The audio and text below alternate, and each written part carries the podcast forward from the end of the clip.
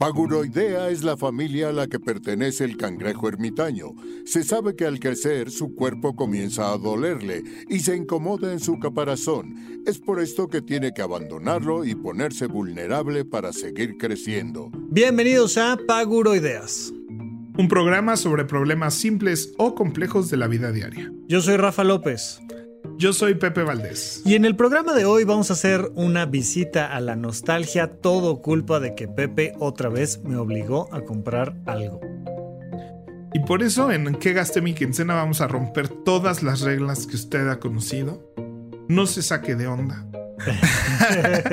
vamos a romper las reglas con el orden y con gasté mi quincena, pero vamos a platicarles este, en qué gastamos tanto Rafa como yo últimamente. y en el hashtag Adulto Challenge volvemos a ser niños y nos alejamos de ser adultos en esta ocasión. Disfruten este episodio, comenzamos con Paguro Ideas. Rafa, dando fast forward en el programa a tu solicitud, ¿en qué gastaste tu quincena? Pepe, todo es tu culpa, esa es la verdad. ya hemos platicado acá de, la película, no me acuerdo cómo se pronuncia, pero de Jones. Este, sí, los Joneses. es que es joneses, pero bueno, está ahí si la buscan. Sí, los Jones. Son los Jones, ¿no? Entonces esta película donde llega Pepe Valdés y seguramente lleva una tajada en la venta porque siempre dice, ay, deberías de comprarte tal cosa, yo me la compré y mira lo feliz que soy ahora. Oye, perdón que te interrumpa. Dime, dime. O sea, es una frase común. O sea, no solo es la película, es una frase. O sea, la película viene de una frase social. Ajá. Que se usa en Estados Unidos, que es keeping up with the Joneses. O sea, estando al día con los Joneses.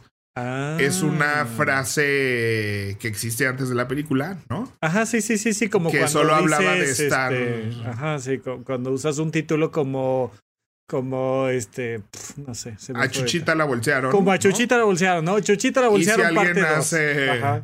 Y si alguien hace una película de, cómo alguien bolseó a Chuchita, ¿no? pues entonces ya es la película, pero, pero existe gracias a que antes había una frase. Lo mismo pasa con esto. O sea, la frase es Keeping Up with the Joneses, with the Jones. Este. Que significa que estás tratando de comprar y tener para estar como los demás en tu sociedad.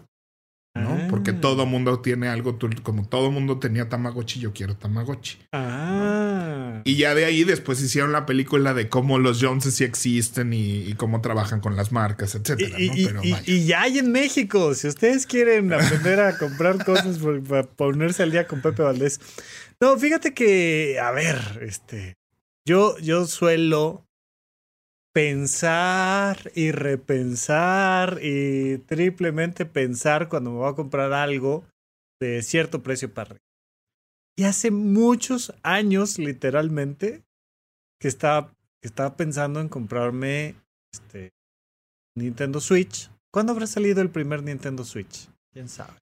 Uf, en el 2000. 17, 18. Pues haz de cuenta que de ahí para acá, vamos a decir que del 2018 para acá lo vengo pensando, ya estamos en el 2023. Y entonces, cuando te fuiste a Disney y te compraste Xbox, que fue lo que platicamos en, el episodio pasado de Paguro Ideas, está disponible en todas las plataformas, así es que vayan y escuchen el episodio pasado si no lo hicieron.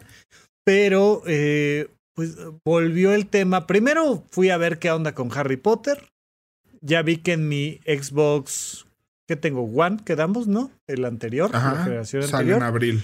Sale en abril. Yo a mí la verdad es que Harry Potter es una de las cosas que me tiene sin cuidado, pero creo que el videojuego puede estar bastante bien.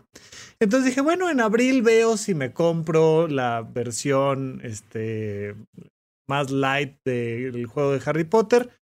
Ya vi que está carísimo, o sea, le anda pegando por ahí de los dos mil pesos la preventa del jueguito. Eh, 1600, ¿no? O cerca de dos mil pesos, ¿no? Bueno, pues eso cuesta, o sea, hace mucho que no compras juegos, entonces. Por supuesto. Esa es una de las cosas que vamos a platicar hoy en el tema de las, de, las, de las plataformas de videojuegos y demás.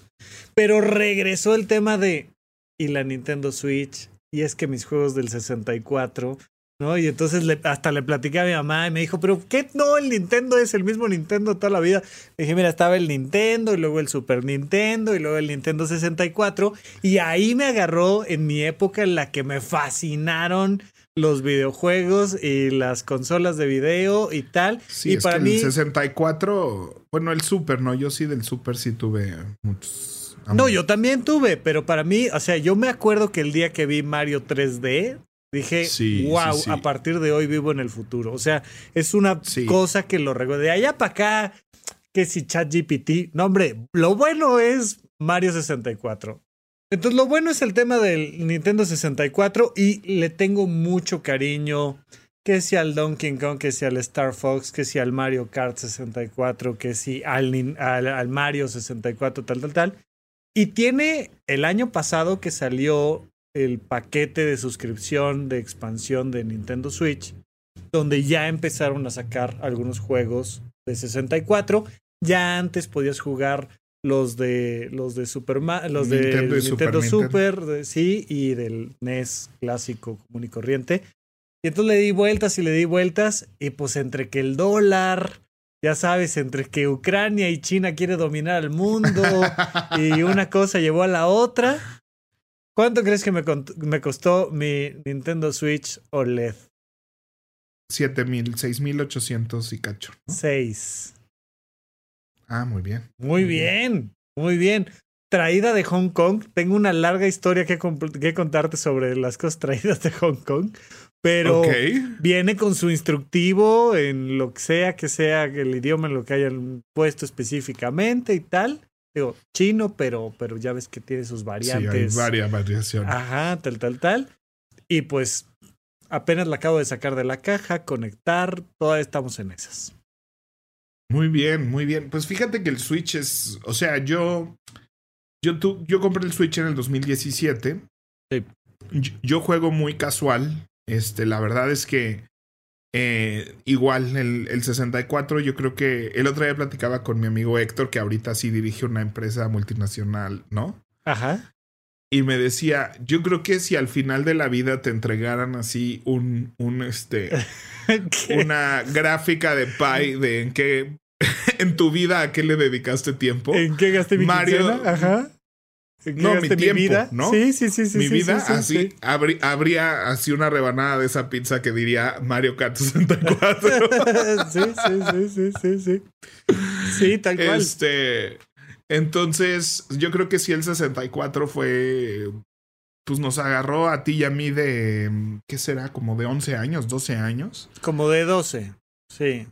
Entonces ya lo suficientemente grande para ser bueno en todos estos juegos. Sí. ¿No? Y ser el mercado y, y, lo poder apreciar. chico para no tener que ir a ver a la novia, ¿no? Y haber vivido también un poco el Nintendo y el Super Nintendo como para vivir la gran diferencia que fue el Nintendo 64.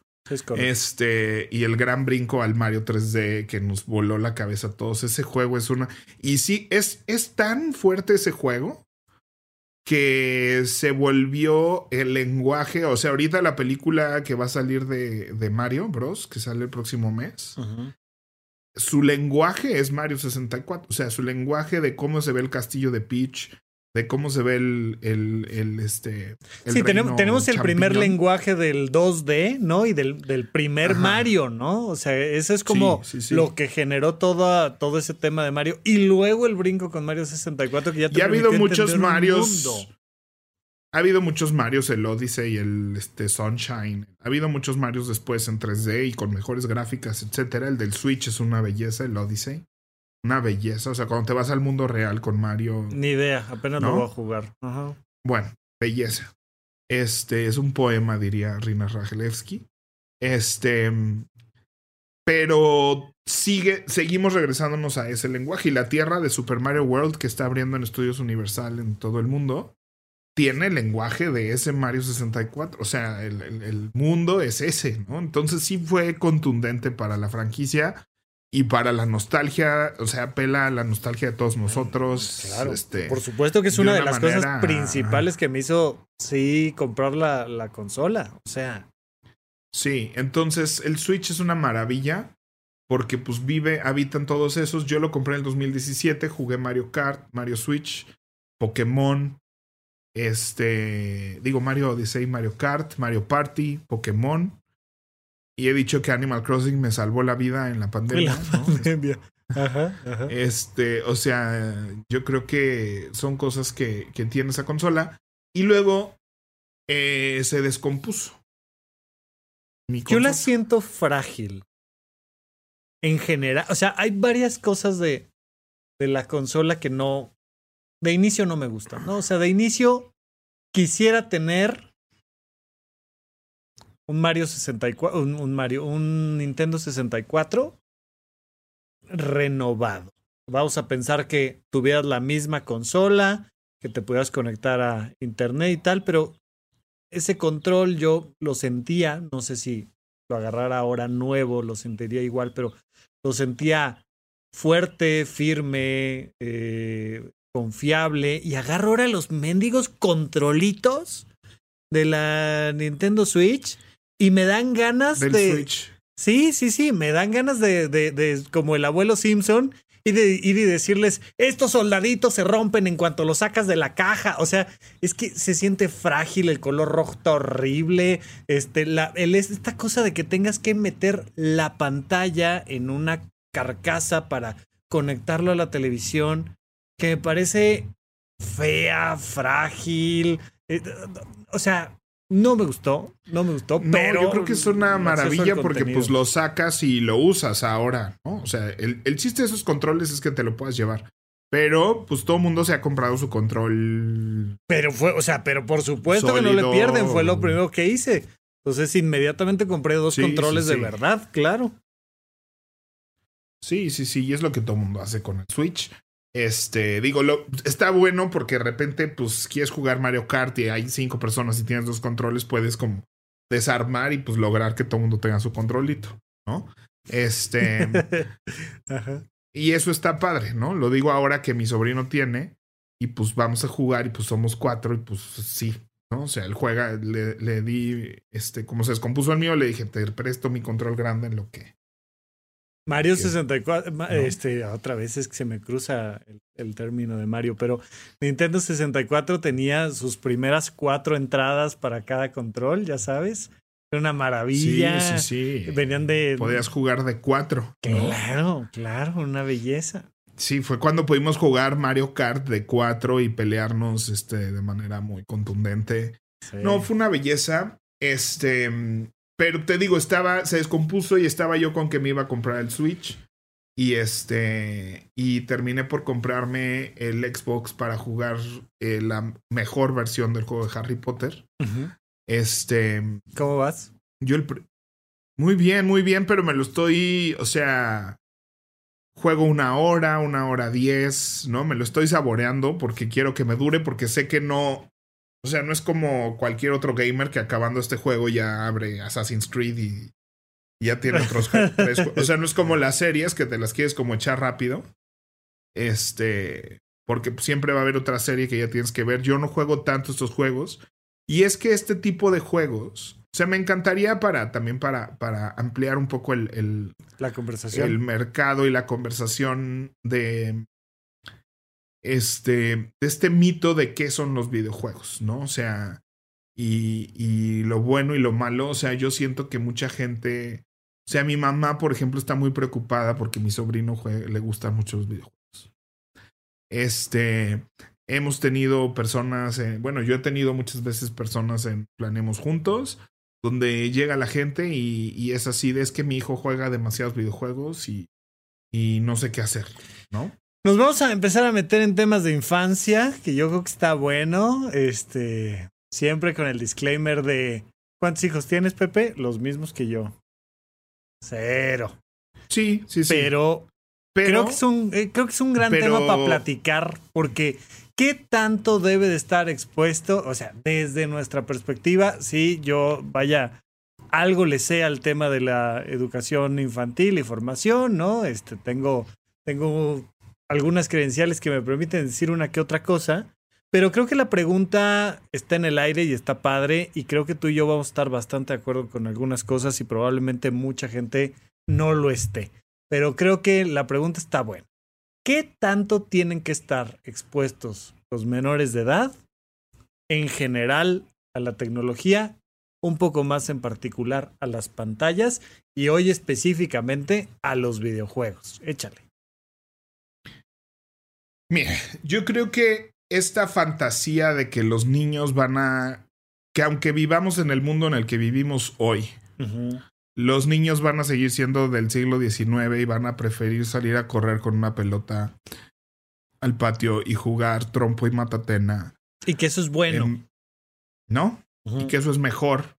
Sí.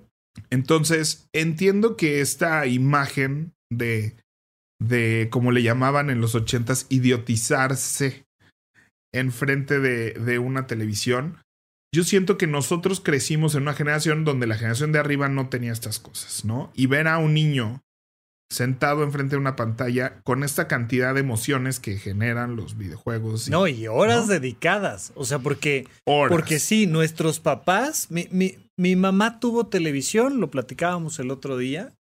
Mi mamá tuvo la primera televisión de la cuadra. Y mi abuela le cobraba una moneda a los niños de la cuadra para ir a ver media hora de televisión o una hora de televisión. Y era eh, había otra casa que vendía paletas y otra que vendía palomitas de maíz. Y entonces pues eran estos movimientos económicos que se dan en estos barrios, te estoy hablando yo de Saltillo, ¿no? Donde las puertas de toda la cuadra están abiertas y todos los niños entran y salen a todas las casas. Un poco has platicado que viviste en un edificio más o menos con una dinámica semejante. Yo no, pero, pero, o sea, mi mamá, pues, en algún punto tuvo una televisión que se veía durante algunos minutos y se apagaba y ya, ¿no? Y nosotros tuvimos televisión en varias habitaciones de la casa. Yo no sé cuántas televisiones tuviste tú, pero yo haciendo un conteo rápido, pues eran tres televisiones en la casa. De niño yo creo que estaba la tele a color principal de toda la familia. Ajá. Y luego había una tele blanco y negro en la cocina, ¿no? Que era la tele. Pues, que era la tele chiquita del rincón de la cocina. No, no, no. No, no, no. Era una tele grande? blanco y negro. Y luego mi mamá tenía la tele chiquita que también era radio, ¿no? Ajá, para la cocina y la tenía ahí junto a donde mamá hacía muchos años hizo collares. Y se ecualizaba esa cosa, una maravilla. Sí, sí, sintonizabas ahí el canal. Este, pero pues sí, o sea, como que siempre tuvimos esa gran tele a color Sony, me acuerdo, este teníamos cablevisión que tenía un control que era así como de clac, clac, clac, clac, le cambiabas como el, el botón y las... Como un pianito. Este, sí, y ya luego en los noventas pues habremos comprado otra tele, ¿no? Este, que no me acuerdo si siento que suplantó la primera. Pero cuando tú jugaste Mario 64, cuando tú jugaste el Super Nintendo, ya había dos, dos tres televisiones a color. Sí, sí, sí. Nosotros, y entonces traemos toda esta cosa de la generación X arriba de nosotros que, que todavía no les tocó el tema de, de, la televisión tan marcada y antes, ¿no? Este, y nosotros que ya somos millennials, pues trajimos mucho más el tema pegado de las pantallas y esta cosa de... Y yo siento que a, a todos en nuestra generación nos dijeron, o sea, esa generación no jugó videojuegos, y entonces le decían a mi generación que era malo, que era este, que te hacía mal, que era perder el tiempo, que íbamos a crecer con una cantidad de problemas. Que te hacían Y yo siento que, habemos muchos que, que sí jugamos y que crecimos sin ningún problema. Y que además vemos los beneficios de haber jugado videojuegos en nuestra vida. ¿No? Este. Que es lo que me gustaría pues yo creo que la capacidad, o sea, te entrena en reflejos, te entrena en pensar, o sea, todos estos puzzles que hay que resolver. Este, yo siento que es un pensamiento matemático y es un pensamiento crítico y es un pensamiento de, de reflejos, o sea, de, de medir, observar una secuencia de patrones y luego tener que actuar con esos patrones para, para lograr algo. Yo te voy a decir uno que a mí me parece más importante, que es la capacidad de adaptarte a algo nuevo, específicamente en términos tecnológicos, pero como decir, ok, este videojuego no lo sé jugar. ¿Aquí qué? Claro. Y entonces es, ah, ok, creo que tengo que hacer esto, creo que tengo que hacer lo otro, creo que me tengo que mover por acá. Y que nos da esta posibilidad de decir, ok, cambió el mundo, ahora cómo se juega esto y cuáles son los controles y de dónde me agarro y, ¿no? Y la persistencia del prueba y error, ¿no? O sea, es la, la razón por la que uno se hace adicto a estos juegos es porque, ok, tengo que brincar aquí y cuando ya esté casi la plataforma llegándose acá, ahí brinco y me cago, me pierdo, regreso, ¿no? Y decir, ah, eso no me sirvió. Voy ahora a intentar brincar un poco antes a la plataforma y luego picarle al bronco y luego regresar y a ver si eso me sirve. ¿No? Y estás en un constante ejercicio de prueba y error, prueba. Y cuando por fin te sale la secuencia correcta y lo logras y llegas al siguiente reto, es una sensación, es una satisfacción tal que, que, que si hubieras podido todo en la primera vez, no, no seguirías, ¿no? O sea, justamente los juegos y las pruebas de juegos que hay y todo para hacerlos adictivos y lo que quieras tienen que ver con, con que sean lo, lo correctamente difíciles, ¿no? Y que vayas adquiriendo conforme avanza el juego, vas adquiriendo más y más habilidades que después te van a permitir este, pasar los niveles más complicados, ¿no?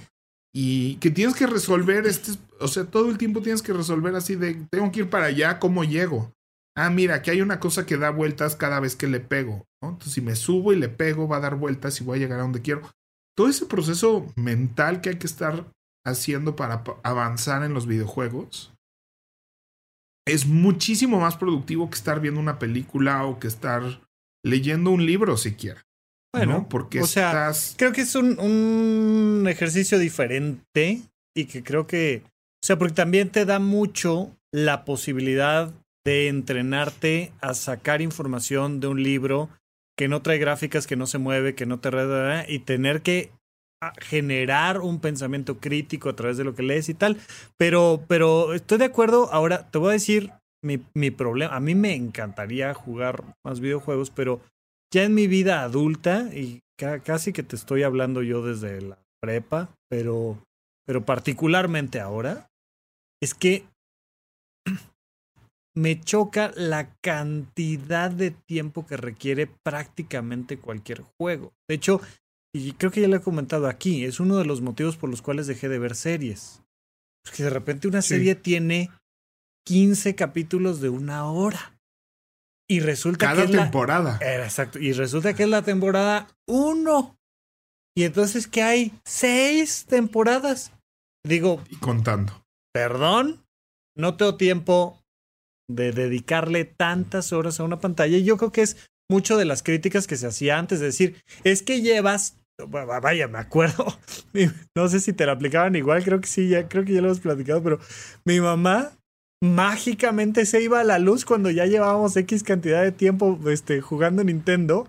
Y entonces, no, no, no. Se fue la luz. Entonces, además, pre Nintendo 64, no había manera de guardar tus avances. Había que volver a empezar desde el nivel 1. Pero entonces salía y estaba el switch general de luz de clac, bajaba la luz y mágicamente se había ido la luz y salgan a jugar. Y creo que en ese sentido sí hay algo que cuidar. De hecho, hasta en términos del home office, y no solo del home office, de estar en la oficina, que hay que aprender a pararse, caminar, salir tantito al aire, ¿no? Y el tema de los videojuegos que te capturan, bueno, em, empecé a ver videos de YouTube sobre la Nintendo Switch y N cantidad de, de, de videos de este, oye, cuando se te sobrecalienta la consola, porque ya llevas seis horas y media jugando, se te recomienda dejarla en paz una hora y dejarla enfriar y no sé qué. Y yo digo, o sea, te tienen que recomendar que después de seis horas y media de estar jugando te pares. O sea, sí hay un tema ahí también. Sí, y depende de, o sea, yo creo que, pero justamente creo que mm, dos cosas eh, que tengo en la cabeza que decir. Dale. Uno, es, un, es una gran herramienta para enseñar eso.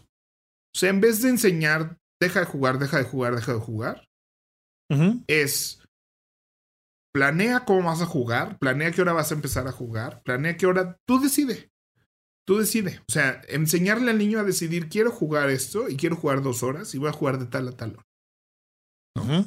Y no decirle, vas a jugar solo una hora y la juegas no, de 7 a 8. O peor, peor todavía, que cuando a ti te parece que tu hija ya jugó demasiados videojuegos, tú llegas de malas y a gritos a decirle que cómo es posible que esté perdiendo el tiempo en semejante estupidez. O sea, no es lo mismo que le digas, oye, quedamos que vas a jugar dos horas, ya está la hora, te quedan cinco, guarda el juego y nos vemos en tal. No. Llegas cuando a ti te parece, que pueden ser 35 minutos o tres horas, ¿no? Y llegas y le dices, no es posible que estés desperdiciando tu vida. O sea, eso ahí es donde lo veo. Y luego somos, somos adultos que no sabemos hacer eso. Ajá, Que sí sabemos que entro a tal trabajo a tal hora y llegar puntuales y bla, bla, bla. Sí sé, no me salgo del trabajo hasta que no acabe, ¿no? Pero luego ya no sabemos descansar. ¿no? Y, y constantemente estamos trabajando con personas en Horizonte 1 donde no saben descansar, no saben parar, no saben relajarse, no saben trabajar en sus cosas. Sí. Porque toda la infancia te enseñaron que tu prioridad es la escuela y entonces sí te enseño cómo hacer lo que a mí me interesa. Sí. Sí, y además se, se sobreentiende que es algo que no tienes ganas de hacer, no es tienes que hacer la tarea y si te queda tiempo, entonces ya verás si juegas o no juegas. Te voy entrenando a que tus intereses y tus proyectos, que en este caso es pasar al nivel 5. ¿no? Ese es el proyecto personal de esa persona versus el trabajo. Correcto. ¿No? Y desde ahí puedes enseñar así de tú vas a tener intereses personales y vas a tener responsabilidad. Y tienes que aprender a jugar con las dos. Y tienes que aprender a, a, establecer tiempos para las dos cosas. Sí. ¿No? Y siento que entonces un adulto que se interesa en el proyecto personal del niño, ¿no? Así de, ¿qué quieres hacer? Quiero pasar al nivel 5. ¿Para cuándo lo quieres lograr? No, pues esta semana. Okay, ¿Cuántas horas le ¿Cuántas que horas al día le eso? vas a dedicar para que eso... O sea, si, si sucediera esa conversación donde claro. el adulto entiende que ese es el proyecto personal del niño, sí. pues le puedes empezar a enseñar que, ok, lo que tú quieres importa. Uno. Sí. Y dos, creo que lo que tú quieres importa y te voy a enseñar a lograr lo que tú quieres hacer. Sí. Porque y... de nada sirve enseñarte a lograr lo que los demás quieren que logres y no enseñarte y entonces te enseño a obedecer nada más. Uh -huh. Pero nunca te enseño a tú hacer las cosas que tú quieres hacer sin que nadie te esté supervisando, ni diciendo, ni poniendo deadlines. Uh -huh. Y eso creo que tiene un reflejo en el futuro este, fuerte. Oye, incluso esto de campechanear de tantito las cosas, digo, lo llevo a lo que platicabas hace rato con el tema de Harry Potter, que es, oye, quiero acabarme este videojuego o esta serie en dos meses porque está padre, porque me gusta, porque también hay una cosa muy de nuestra generación de consumir despiadadamente y sin filtro. Todo, ¿no? Y entonces es, vaya, o sea, los, los creadores de contenido, entiéndase Amazon Prime o lo que tú quieras, que de repente dicen, es que, o sea, a nosotros nos lleva un año hacer esta serie y esta maldita gente que se la acaba se en la un fin de, semana. fin de semana. Y ya me está pidiendo la siguiente y me la va a comparar con la anterior, ¿no? Y entonces, digo, contenido no nos va a faltar, no nos vamos a acabar el contenido. pero, pero sí es un tema, ¿no? O sea, es un tema. Es un tema de decir, espérate, pues campechanátela. Y, y, y creo que, creo que es bueno también eso, ¿no? Decir, a ver, ¿en cuánto tiempo te quieres acabar el nivel 5? Ah, en una semana, pues ¿qué crees que le dedicaste seis horas hoy y te acabaste el videojuego completo? Y te voy a comprar videojuego hasta tu cumpleaños, brother. Entonces, vamos este, regulando un poquito más estas cosas. Pero sí, creo que tienes toda la razón en que es algo que hay que, además, que, que sí o sí hay que incorporar, que hay que entender que es parte de su desarrollo social, cognitivo. O sea, que, que, no le vas a enseñar a un niño a seguir búfalos porque pues es anacrónico. O sea, ni hablar, sí, viven la vida y creo la que, que vive. O sea, muchos papás tienen que entender que, que ese es el interés del niño y que, y que, que el niño pueda seguir sus intereses no debe de ser un premio, no debe de ser una condicionante. Claro. Tiene, tiene uno que, que enseñarle a trabajar con sus intereses y meterse y respetar sus intereses, tanto como el emprendimiento que tú como adulto no quieres hacer, o como el curso que no has podido tomar, y que y, tienes que aprender desde niño a que tú, las cosas que tú quieres para ti importan y que tienes que estructurarlas, ¿no? Y siento que muchos papás con las mejores de las intenciones eh, bloquean los intereses de los niños porque su interés debería ser aprender a multiplicar o, ¿no? Y no le enseñan al niño a manejar sus intereses. No me consta, no tengo hijos, pero lo observo con todos mis amigos, lo observo por todos lados y más aún, observo a muchos adultos que no tuvieron eso de niños y que ahora como adultos estamos tratando de entender cómo carajos le hago para hacer algo que yo quiero hacer pero que nadie me está pidiendo que haga. Y esa parte es el 90% de la gente que llega a Bitómano, eh, que es así de, ¿qué quieres hacer? Así que hay, ¿qué es eso que quieres hacer y no has hecho? Y no sabemos como adultos cómo hacer esas cosas que queremos hacer, pero que si no las hago, a nadie más le va a importar. Oye, y luego esta cosa, eh, volvemos a nuestro clásico de las 5 de la mañana, esta idea de que si soy una persona buena, capaz, exitosa, brillante, uno, me tengo que parar a las 5 de la mañana. Y dos, mi consumo de redes sociales debe ser cero. ¿No? Cero. Porque hay, hay una sensación de, es que me la pasé viendo redes sociales. Bueno, ¿y qué querías estar haciendo? No sé, pero no viendo redes sociales. ¿Por qué? Pues porque está mal perder el tiempo en redes sociales. O sea, si me dices, yo quiero ver redes sociales una hora al día y le estoy dedicando siete horas, ah, hay algo que equilibrar pero en este entendido de que es que está mal. O sea, es que, es que ver videos divertidos, algo, algo tiene mal. Eso es inmoral, Pepe. Eso es inútil. O sea, eso no está bien. Oye, jugar videojuegos es inútil, tal. Te digo, a mí, a mí genuinamente, o sea, me, me gustaría poder tener más horas al día, dedicarle más tiempo a los videojuegos, pero digo, híjole, prefiero hacer esto que jugar videojuegos, aunque están creo que fue una parte de mi vida en la que estuvo padrísimo poderle dedicar cuatro horas a un videojuego. Hoy en día no me lo imagino. O sea, no me puedo imaginar estando cuatro horas frente a un videojuego. Bueno, tengo ganas de hacer otras cosas, pero no creo que per se esté mal que, que un niño diga, mi sábado le voy a dedicar toda la mañana hasta que nos toca ir a comer con los tíos a jugar videojuegos en mi consola. Sí, sí, sí. Yo creo que, y a mí, a mí como adulto, este, lo platicábamos tú y yo, ¿no? O sea, en Navidad extrañaba esa sensación de estar en pijama todo el día jugando, etcétera. Sí. Este, a mí lo que me pasa, ahora un poco menos, porque tengo un ritmo de vida más tranquilo en este año. Pero es raro que tenga este nivel de tranquilidad. Es que además el año pasado, este a estas alturas, Pepe, no sabías ni, qué, en qué día vivías. Sí, no, ya. Sabía en qué punto del calendario de producción estaba nada más. Exacto. Y más o este, menos. Ajá. Pero yo agradezco cuando hay algo que me logra desconectar.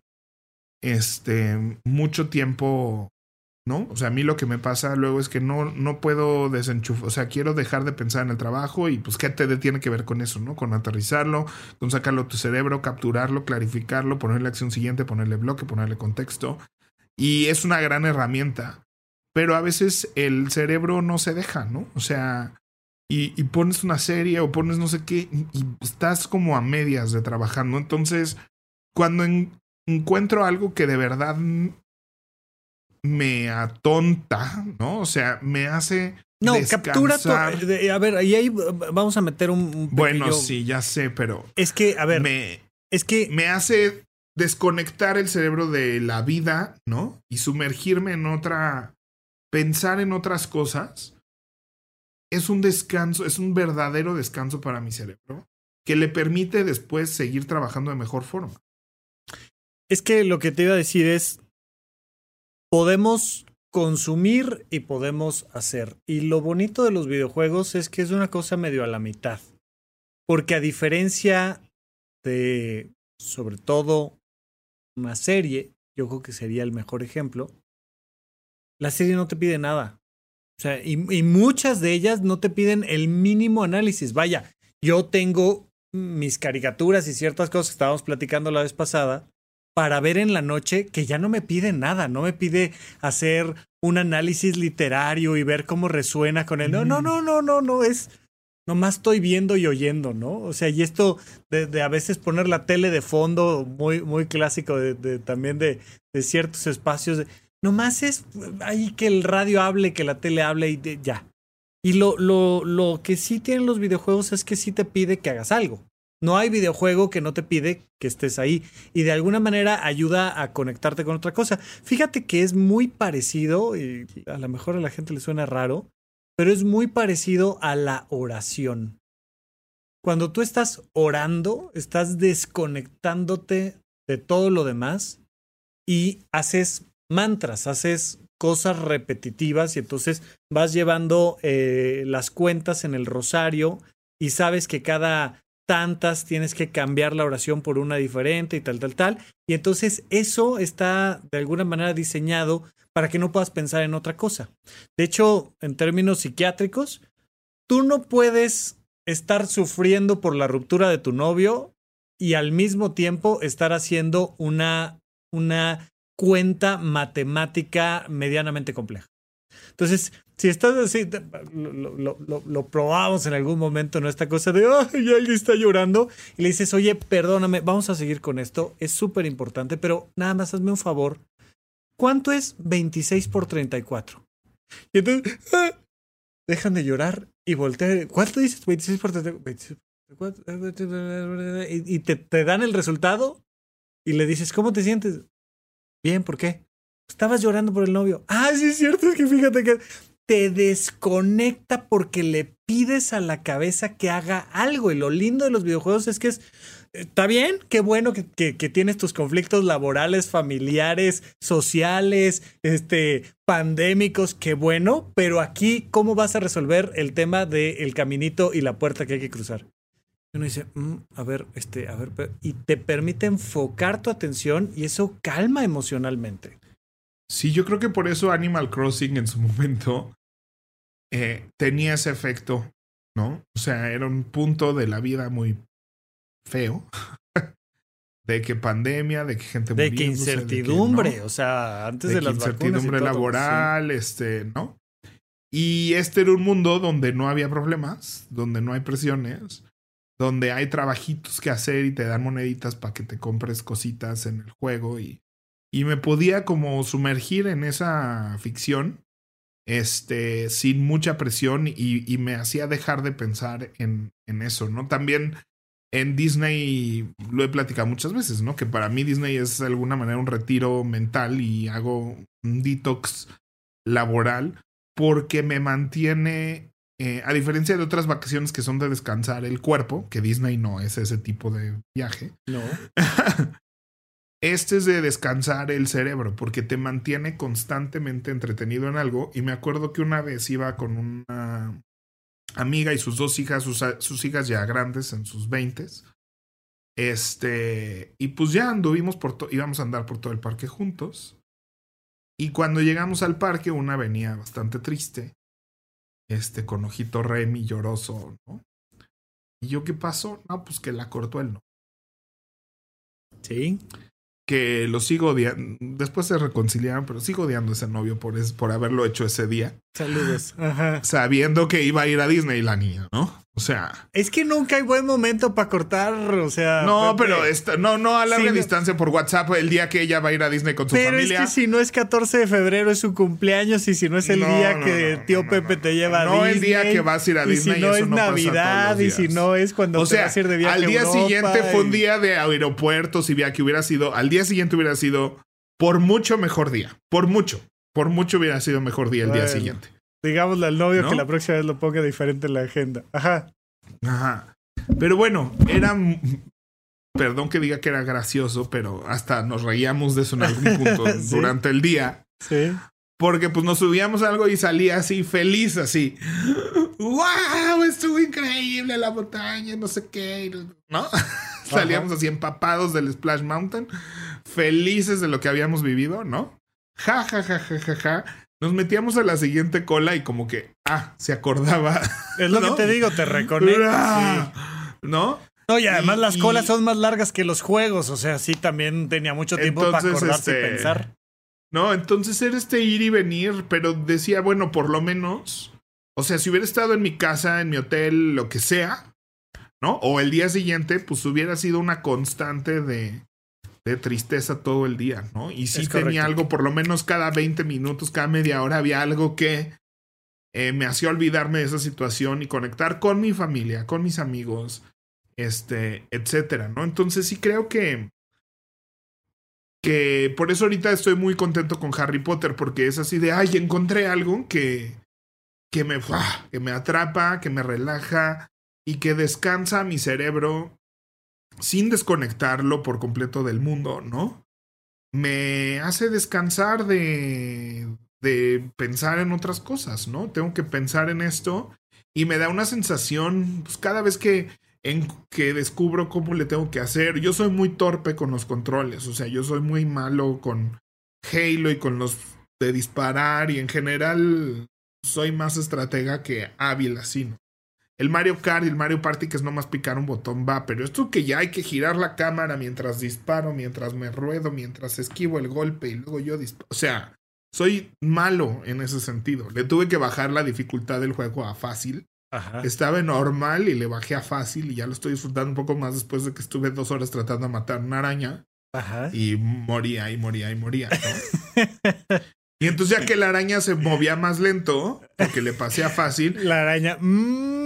Ajá, así como voy a atacarte en este momento. Entonces ya empecé, porque yo nomás le picaba así a lo bruto, ya ves que no le puedes nomás picar a lo bruto. No, además, ah, eh, eh, o sea, bloqueo. Juegos, anteriores, sí, ya no. Sí, hoy en día tienes que saber qué estás haciendo. Ahora que va más lentito, ya puedo entender que primero bloqueo, luego me giro, luego disparo, luego corro al otro lado de la habitación y luego giro la cámara. Entonces ya me da tiempo de entender esos patrones que hay que hacer que si no yo nomás, ah, me están matando, y le picaba y ah, moría luego, luego, ¿no? Ya me da tiempo de tomarme la poción para recuperar mi, mi, mi salud y que no me mate a media pelea. Qué maravilla. Ajá. Entonces, este, vaya, cuando por fin maté a la araña, ¿no? Hay una sensación de, de, de, de logro, este, que, que no se compara. Y luego, yo lo he dicho, para mí programar apps es exactamente la misma sensación. O sea, es probar a ver si, si primero hace este proceso y luego este proceso y luego este, hago este combo de procesos, puedo lograr que esta apaga esto. ¿No? Porque pues no hay un template para hacer Horizonte 1, ¿no? No hay uno así donde, ay, quiero que la gente tenga un curso activo, ¿no? Y entonces tengo que pensar, dado las reglas del juego y las herramientas que tengo, ¿cómo le hago para que la gente pueda tener un curso activo y que si le pican aquí te enseñe el curso activo? Entonces estás pensando y estás probando y le das play y no, no sale, ¿no? ¿Y por qué no sale? Ah, porque es una lista dentro de una lista. Ah, entonces tengo que estructurarlo de otra manera. Y, este, y cuando le das play y le picas y funciona, es como, ¡Ah! ¡Éxito! ¿No? Y me paro y festejo. ¿No? Y, y tiene que ver exactamente con eso, ¿no? Y te digo, si no supiera, ¿no? Si no tuvieras entrenamiento del videojuego, y tal vez hay un niño que está en ese proceso y alguien lo ve como que no se sal, no se para de la computadora. O sea, hay tantas cosas que yo sé de computadoras y que a mí no me espantan y que entiendo de tecnología. Que mi mamá lo percibía así como ya párate de la máquina, ¿no? O sea. Sí, sí, sí. E, esa, esa es la parte que me parece importante. Digo, es que también existe esta otra parte. Cada vez lo entiendo mejor porque pues ser ser mamá, ser papá, verdaderamente es un trabajo complejo, pero, pero muchas veces no, o sea, tú no sabes qué está viviendo el otro, pues nada más ves a, a tu hijo, a tu hija ahí, este, en, frente a la televisión, o bueno, peor, peor todavía, ¿no? Que, que, que ya está ahí al lado de ti, nada más está, nada más estás viendo ahí que no, no voltea para ningún otro lado, y si no te logras meter un poquito en su propio mundo, no te enteras qué está viviendo, porque esa es la otra, porque sí, la pantalla genera una distancia social muy, muy interesante. No es lo mismo que tus amigos, que, le, ay, ¿en qué vas? ¿no? Y con un golpe de vista dice, ay, no manches, ya vas en el no sé qué, ya traes el puntaje, ya vas a hacer el no sé cuál. Y, y se entiende el nivel de importancia de qué están haciendo. Que cuando de repente pues, tu papá nada más ve que llevas todos los días, todo el día metido ahí en la pantalla y no, no entendemos estos procesos. Entonces yo creo que bueno. Sí, dime, dime, dime. No, te iba a contar una historia del 2004. Ok. Entonces, 2004, ya hay Internet, ya hay Microsoft Messenger, no hay celulares inteligentes, no hay WhatsApp. No. Pero nuestra generación empezó a comunicarse mucho por Messenger. Y Messenger era a través de una computadora, no a través de tu celular. Sí. Entonces, este, yo tenía mi primer novio. En mi casa nadie sabía de mi orientación. Este, y no podíamos hablarnos por teléfono porque por celular era por minuto, ya sabes, todavía así de que una imposible. Y entonces nos teníamos que hablar por el teléfono de la casa, donde cualquiera podía levantar y escuchar. La bocina del otro lado. Ese tema de la privacidad. ¿No? O saber que estábamos hablando dos horas con alguien. O sea, mi mamá era así de con quién llevas dos horas en el teléfono y levantaba la bocina y veía que era otro hombre y decía, ¿por qué llevas dos horas en el teléfono con tu amigo? Pues, pues, es mi amigo y qué, pero sospechas, ¿no? Este, entonces, mucha de mi vida, de mis primeras comunicaciones homosexuales de la vida, eran por Messenger, ¿no? Y lo he platicado con muchos homosexuales de mi generación que, pues lo que más disfrutábamos al final del día era, o sea, era conectarnos en el Messenger a platicar netamente y abiertamente con ligando o platicando con otros gays que no conocías a veces porque no podías conocer a los gays de tu sociedad, que todos estábamos escondidos los unos de los otros. Entonces terminabas platicando con un probablemente un señor o quién sabe, o otro chavo de otro lugar que estaba también escondido en el internet como tú. Y entonces el internet era un lugar donde, era, donde podías empezar a explorar tu sexualidad. Y este, y yo estaba cortando con Julio por Messenger. ¿No? Lo habían, sus papás, nos vio su, la persona que le ayudaba con la casa, nos vio besándonos, le dijo a sus papás que vio algo sospechoso y no se tuvo que salir del closet, pero ya era muy arriesgado lo nuestro, ¿no? Y estábamos cortando, porque no podía arriesgar eso. También hay que decirle al señor que trabajaba ahí que lo ponga en la agenda en otro año, que para qué lo hace en ese momento. Pero bueno, ¿y luego? Entonces, este, pues estábamos en eso, en el Messenger. Y mi mamá llegó y no bajé a abrirle, no sé, ya sabes. Sí, sí, sí, las bolsas del súper, el no sé qué. ¿Por qué no me ayudas? ¿Por qué estás ahí pegadote a la... Perdiendo el tiempo. A la computadora perdiendo el tiempo. La computadora que yo te compré, además, era. Este. Me recordaste a Charlie mi papá. No, mi mamá se empieza a quejar de mí con mi papá. Y llega mi papá y me acuerdo que me cerró la laptop así en los dedos, ¿no? A medio. Ajá. A medio rompimiento, ¿no? Y ayúdale a tu madre con las cosas del súper y. ¿No? Y lo que se te pide y tu computadora que te acabamos de comprar, para eso la quieres, ¿no? O sea. Y entonces yo creo que de los pleitos más grandes, ¿no? Porque yo, pues imagínate con todas las emociones que traía, ¿no? Y tenías 18, 19, ¿no? O sea, ya... 20, 20 más o menos. Sí, o sea, porque ya, ya eras un adulto y eras un niño. O sea, vaya, me refiero a... Es esa transición donde eres adolescente, vives con los papás, pero ya eres un adulto, pero ya tienes otras prioridades, pero ya sientes una necesidad de resguardar tu espacio, pero al mismo tiempo eh, sigues dependiendo completamente de papá y mamá. o sea, es una época compleja esa. Sí, entonces yo me acuerdo que se volvió un pleito bastante fuerte. Eh, casi físico se volvió. es lo que, te digo, que si uno empieza a decir, ah, eso es mío y déjalo, y qué te traes y por qué agarras mi tiempo y... Entonces, bueno, o sea, me, me, recordó mucho ahorita que dijiste que uno no sabe lo que está pasando. No, del otro lado. ¿no? no, no, no, O sea, y en el videojuego sí tal vez es más obvio, pero tienes que involucrarte y entender eso, ¿no? O sea, porque creo que, que igual tal vez tú ves que está jugando un videojuego y ves zombies y ves este, ¿no? Te encantaría también que todos tus videojuegos fueran así Mario. ¿no? no, no, no, O, de matemáticas y de ortografía. O sea, pero también hay esta idea de, de que, ay, pues está aprendiendo los países del mundo, entonces es un juego bueno. Ajá. Está matando zombies, es un juego malo. Y entonces sépanlo, adultos, que, que aunque sean zombies, ¿no? Está. Está trabajado. O sea, la dinámica del juego trabaja con, con reglas, ¿no? O sea y con obstáculos y con pensamientos y patrones matemáticos que hay que deshabilitar para matar al zombie. Oye, me recordaste este en Two and a Half Men, hay una temporada y una escena en la que Charlie, que tiene esta relación con su sobrino, dice, Uy, lo, odio ahorita, o sea, lo quiero asesinar, no sé qué hacer. Y termina en la conclusión de, ¿no? o sea, va pasando el episodio y dice, ya sé. le dice, ven, te voy a llevar de compras.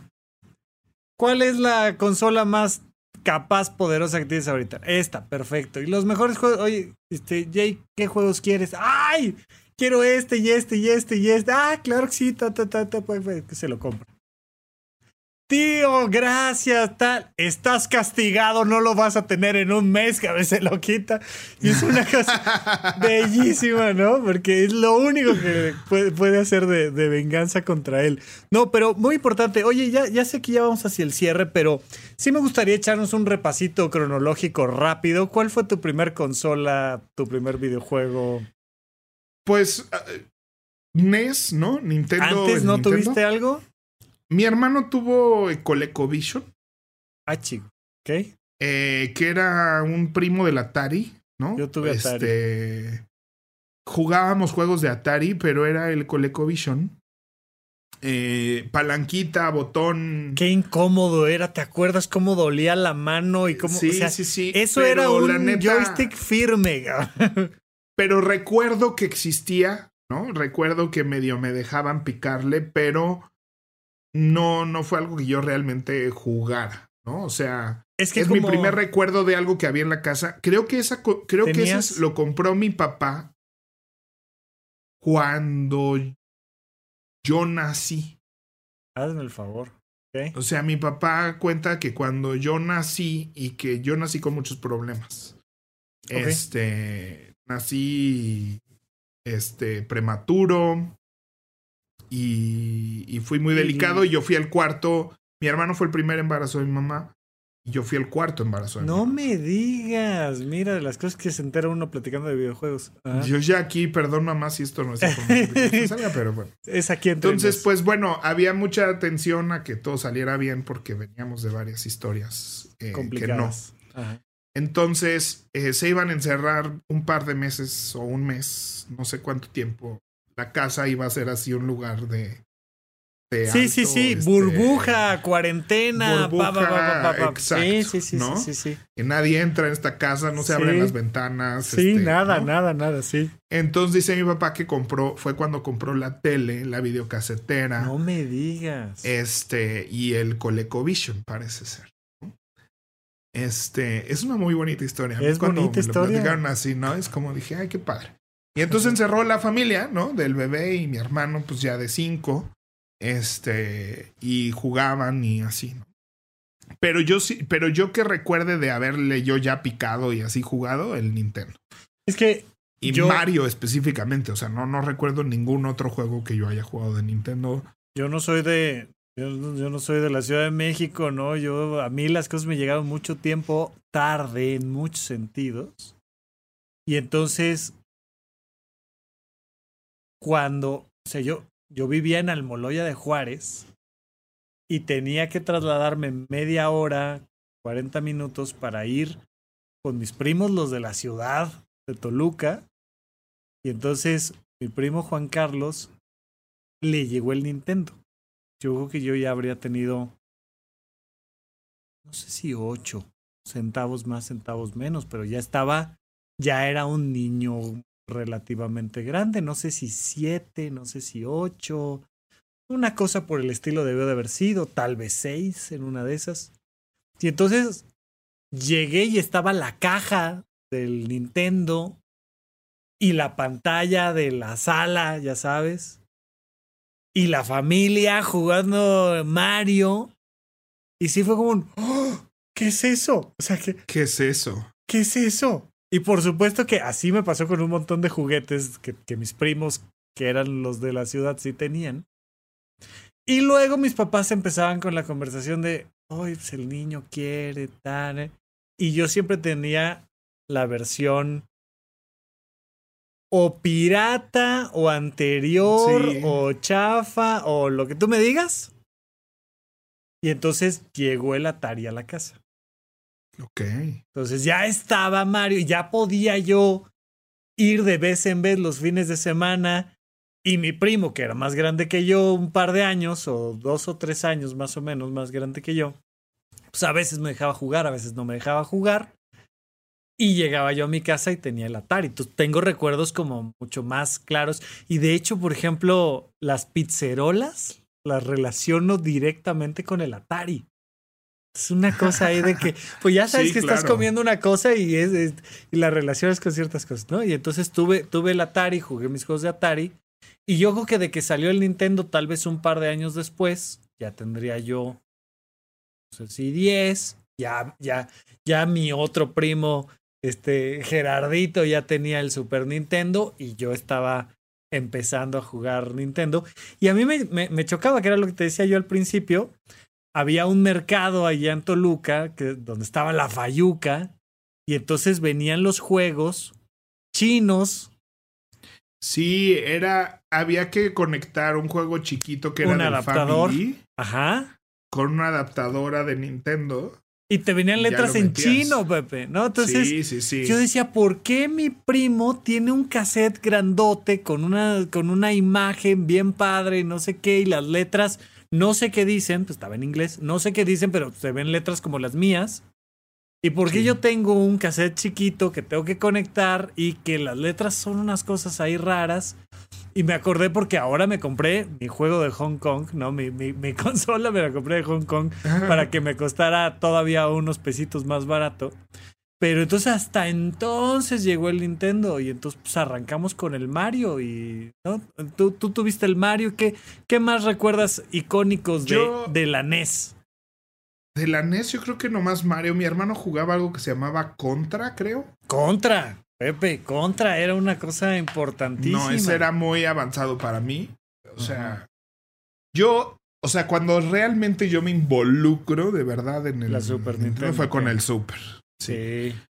O sea, el Super, este. ¿Con qué? El Super Nintendo, pues primero con Mario World. Ajá, qué bueno, que además juegazo. O sea, Super Mario World con Yoshi, Yoshi. Este, con la capita que podías volar. Y planeabas. Este.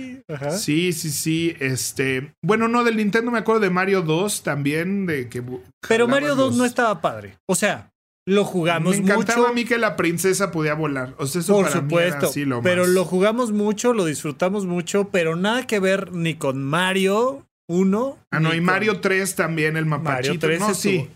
Fue de, fue de NES, ¿verdad? Mario sí, 3 fue de NES. sí, Mario 1, 2 y 3, eso es lo que recuerdo de Nintendo. Pero es mejor Mario 3, Mario 1 y luego Mario 2. Mario 2 es el peor de los tres. Y luego ya Super, pues pon tú que tenía como 7 años cuando salió. Entonces ya me agarró a full. Nos acabamos de regresar a vivir al edificio en la Condesa. Sí.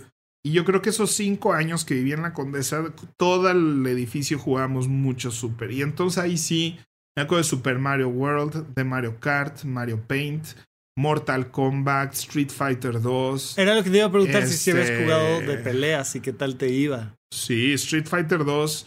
Pues me acuerdo todavía de abajo R, arriba L, Y, B, quizá. ¿Sabes de qué estoy no hablando? tengo idea de qué me hablas.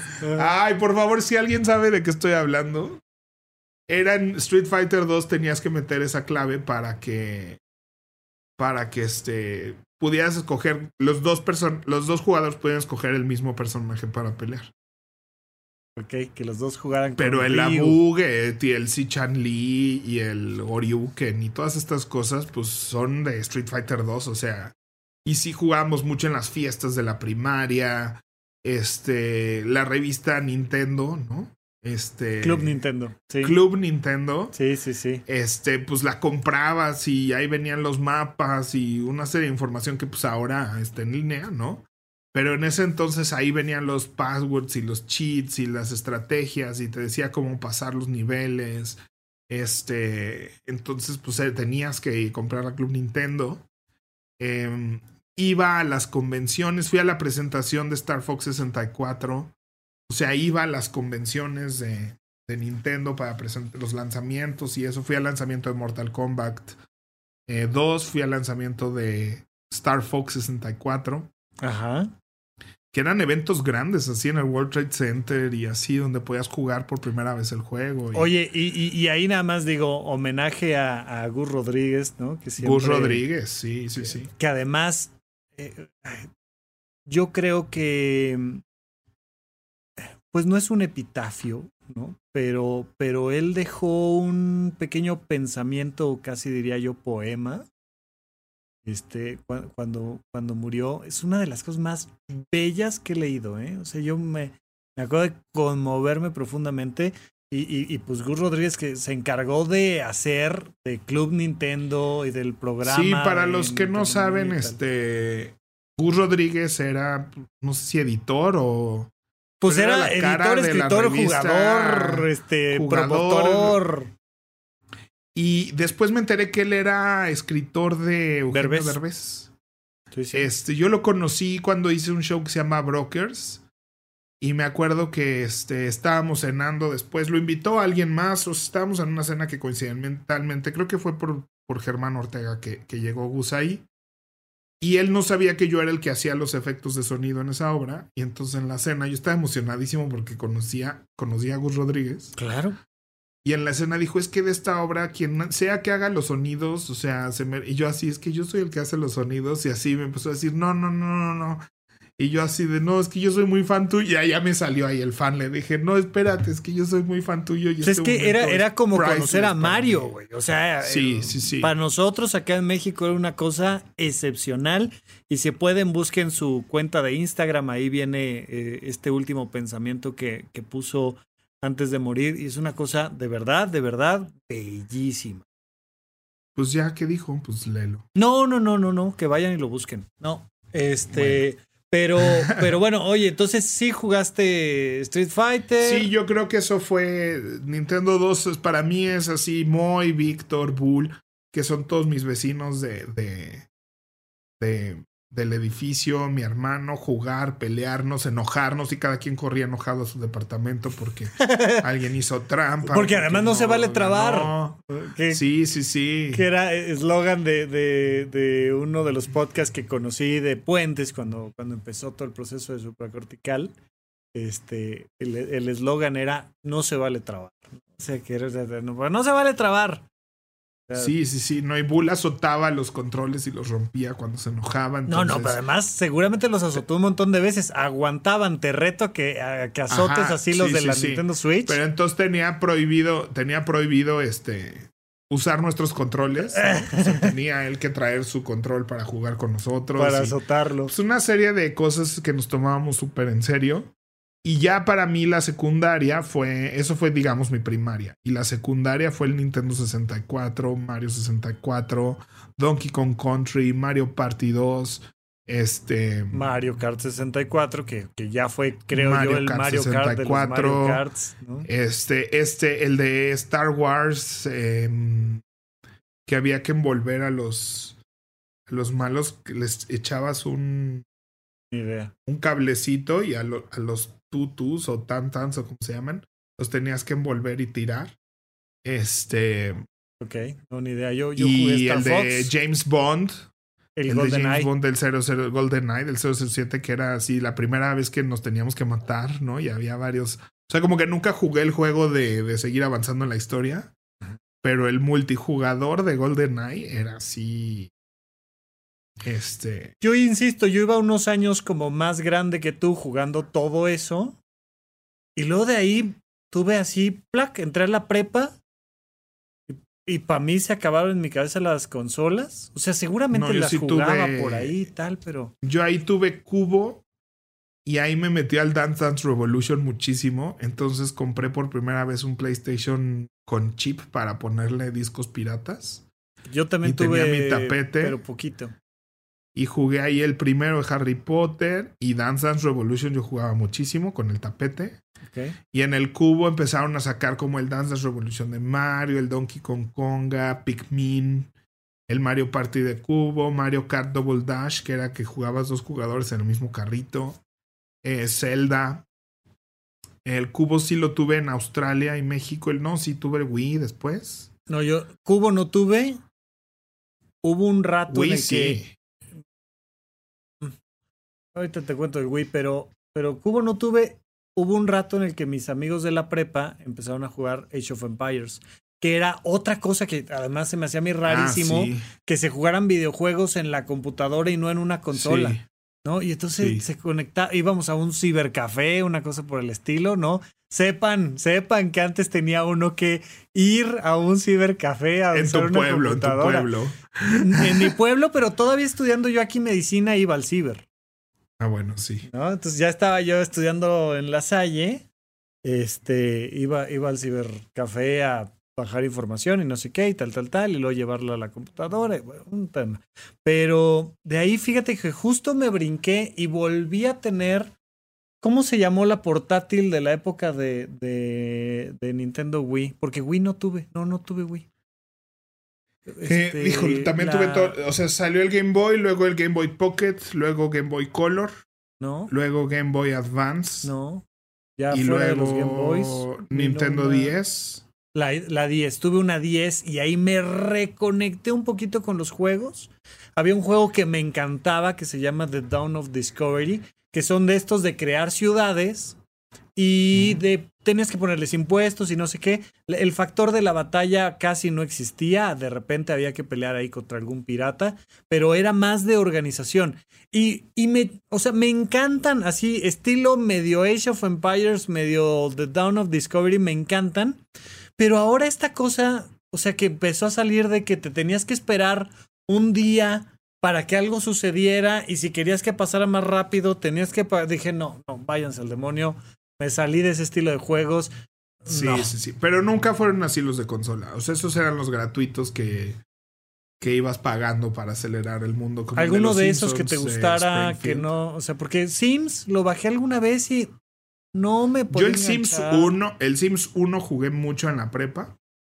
Se puso muy de moda en la prepa Sims 1. Worms.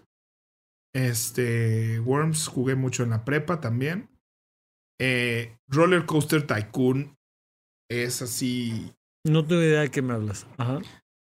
Roller Coaster Tycoon, tú creabas tu parque de diversiones y diseñabas los roller coasters y tenías que, o sea, y si estaban mal diseñados la por gente moría. La gente se moría y salía volando el carrito, ¿no? Ay, qué maravilla eso. A ver. Bueno, si en las pruebas salía volando el carrito, nadie se moría porque no podías tú abrir el juego si el carrito. Es que, a ver, una, una cosa que tiene mucha importancia siempre es que alguien se muera y se destruya, ¿no? Y entonces, por ejemplo, ahora ya en la época, ahora en la época del Xbox One, pues me, encanta que este hay uno que se llama Sniper, no sé qué, que es de, de, de ser un soldado de la Segunda Guerra Mundial.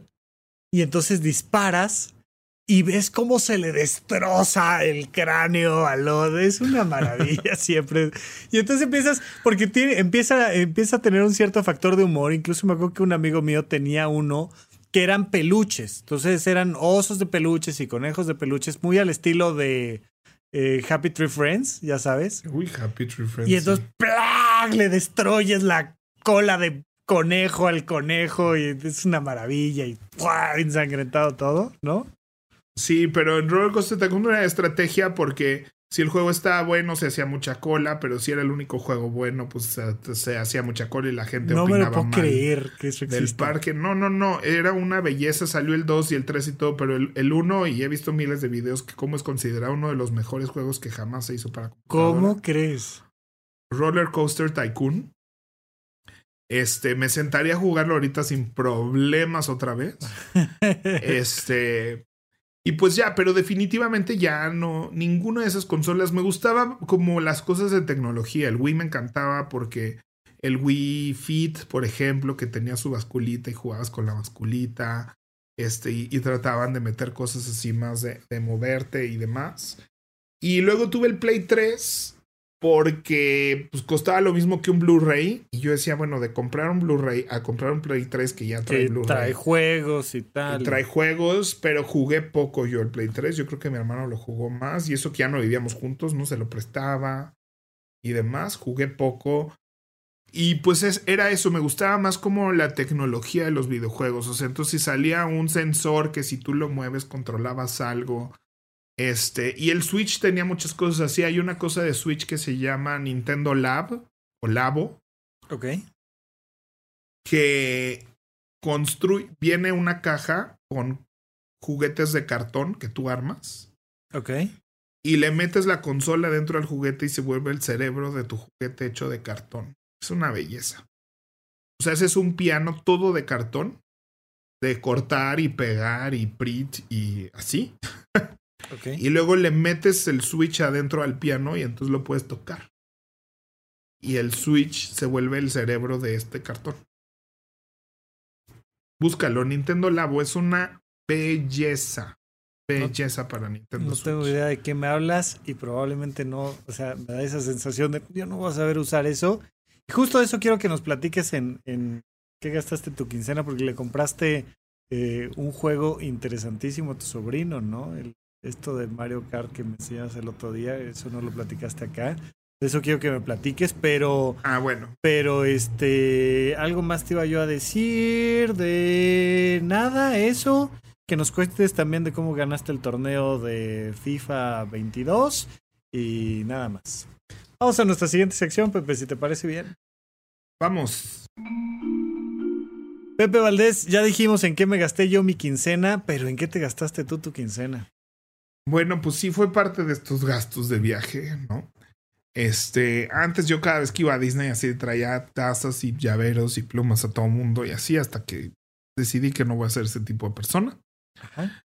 Este, o sea, si alguien me pide algo en específico, así de si ves un llavero, si ves, claro que sí lo hago.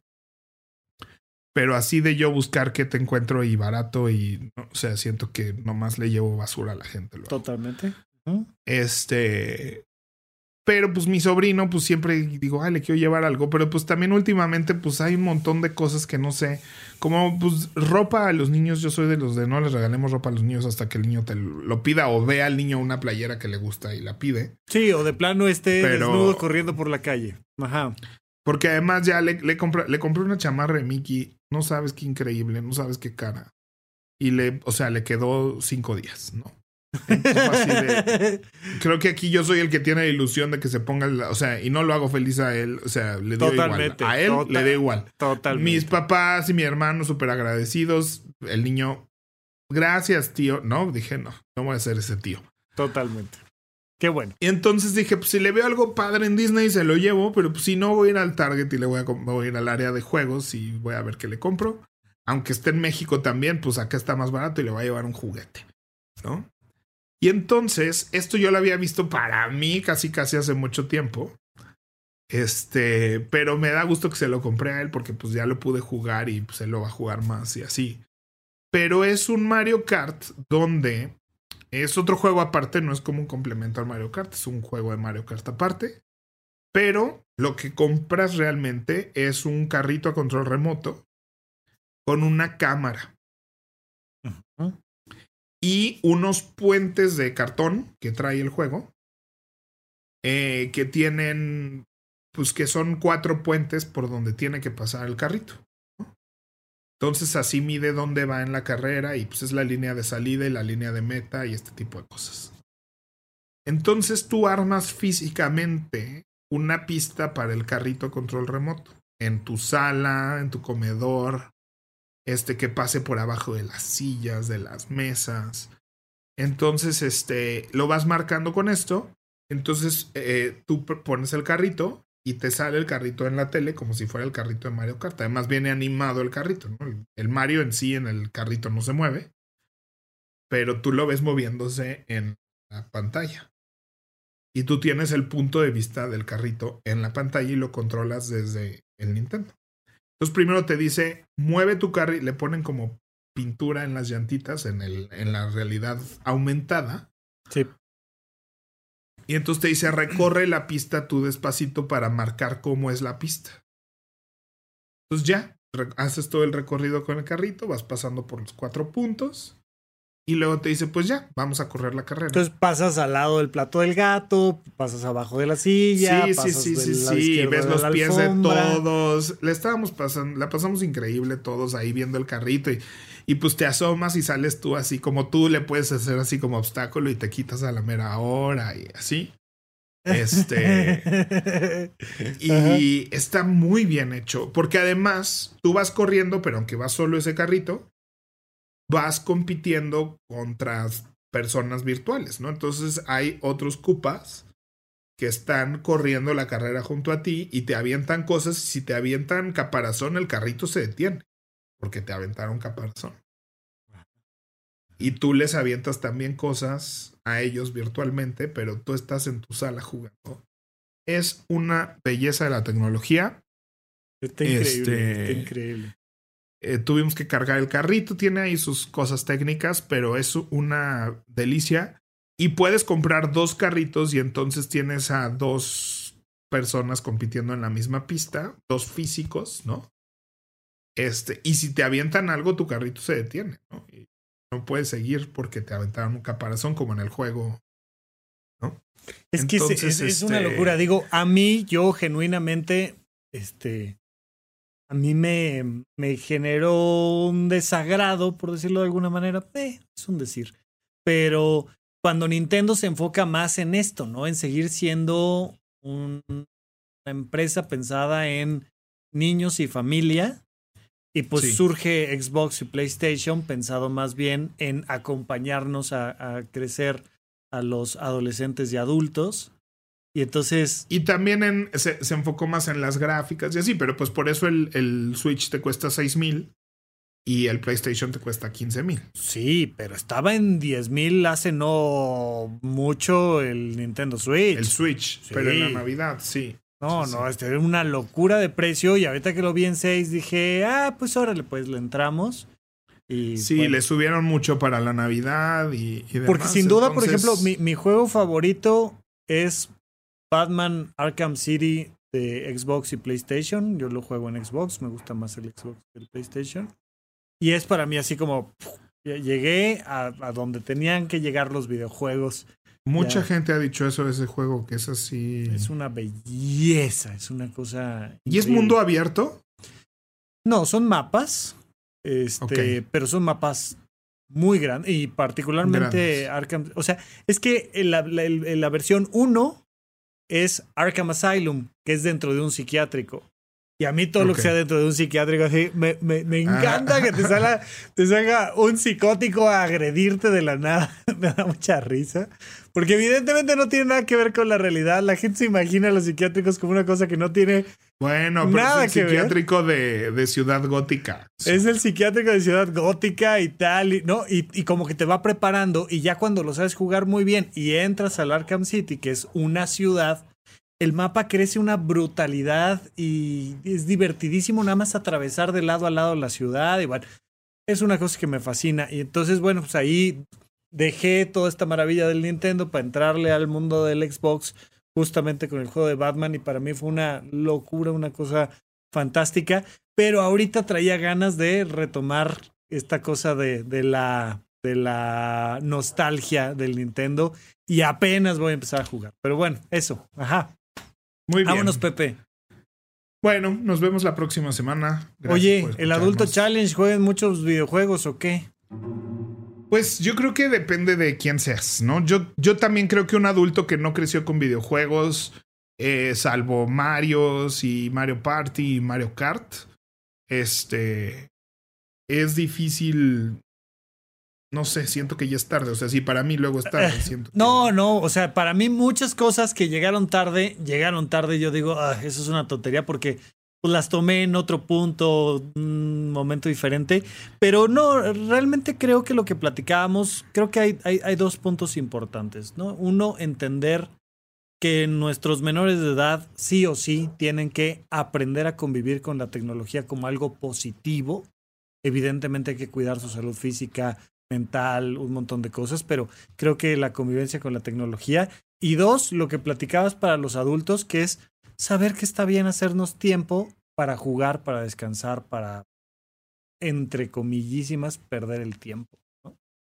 Sí, y si eres madre o padre de familia y tu hijo, hija, hija está en ese adicción, en ese disfrute, en ese goce, involúcrate, involúcrate.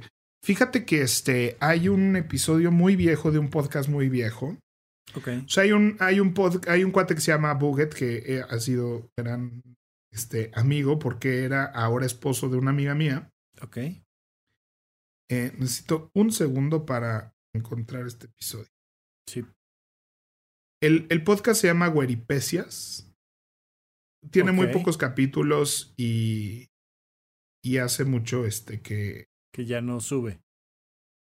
Que ya no sube. Este, y de hecho explica ahí en el podcast por qué dejó de subir.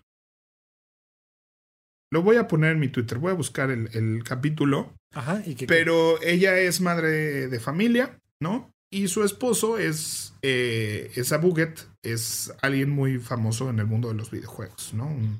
Y tienen su, su programa de videojuegos, este, pero hicieron como un crossover donde a Buget como especialista en videojuegos hablan de ser padre de familia y los, el cómo sí y cómo no de llevar los videojuegos con los hijos. Me pareció muy interesante ese programa, ¿no? De qué es peligroso, sobre todo en los juegos en línea donde hablan con otras personas o juegan con otras personas, cómo lidiar con esas situaciones. Este, pero me pareció como un gran episodio. Pero involúcrate, o sea, creo que este los juegos de Switch Mario Party y Mario Kart, yo creo que son grandes juegos donde cualquier persona que no sepa jugar videojuegos se puede involucrar y pasársela bien. Son juegos que están diseñados para ser muy justos y muy este que no siempre el que más experiencia tiene va a ganar. Sobre todo el Mario Party, ¿no? Tiene muchas cosas de probabilidad y de tirar dados, es como un juego de mesa. Sí, es como un juego de mesa. Y luego cada juego tiene sus propias reglas y todo el mundo está aprendiendo a jugarlo al mismo tiempo que tú. Entonces, por ejemplo, Mario Party es un gran juego para jugar en casa de mis papás, con el niño de 6 años, pero con nosotros, y pone a todos como en un mismo nivel. Este, y es como si todos nos sentáramos a jugar un juego de mesa. Entonces, si no sabes como por dónde acercarte con tu, este, con tus hijos a, a jugar Mario Party o Mario Kart, es un excelente lugar. Y si no lo tienen, y tú lo compras para jugar con tu familia, éxito. Fantástico. Bueno, pues Pepe, vámonos, vámonos. Vámonos. Bye.